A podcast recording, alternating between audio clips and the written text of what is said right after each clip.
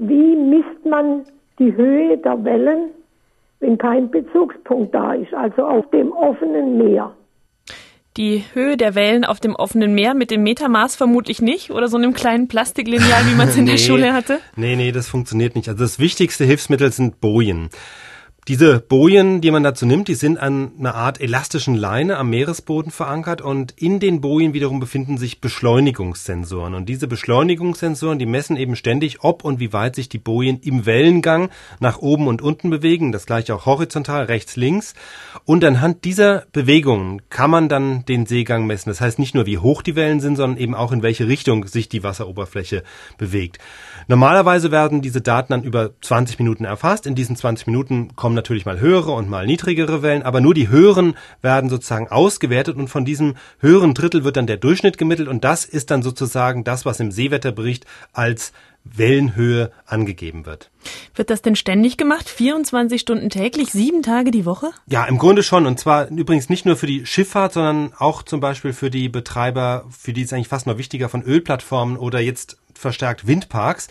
Denn für die ist es wichtig, gar nicht so sehr wegen der Windräder jetzt, die drehen sich ja hoch über Meer, aber die ganze Logistik und Wartung für die Leute, die zwischen diesen Offshore-Windanlagen unterwegs sind, die dann anlegen wollen, da kann eben der hohe Seegang dann doch schon zum Hindernis werden.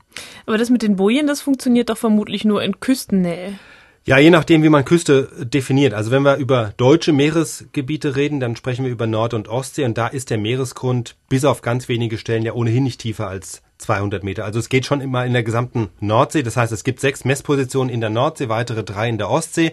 Was es auch in Ansätzen gibt, das sind ähm, so fest installierte Radar- oder auch Lasermessgeräte. Das heißt zum Beispiel von einem Gebäude an Land aus oder von der Plattform aus schickt man Laser- oder Radarstrahlen in bestimmten Winkeln aufs Meer.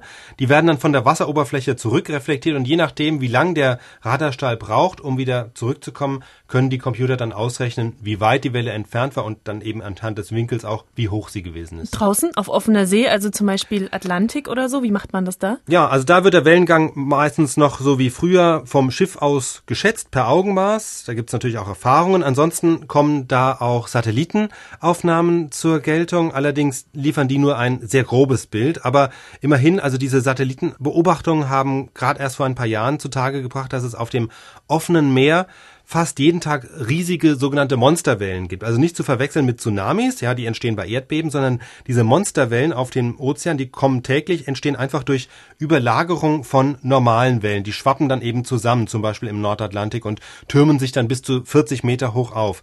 Haben früher schon immer wieder Kapitäne berichtet, aber erst wirklich vor wenigen Jahren konnte mit Hilfe von Satelliten bewiesen werden, sozusagen, dass fast jeden Tag irgendwo in irgendeinem Ozean dieser Welt gibt. Faszinierend.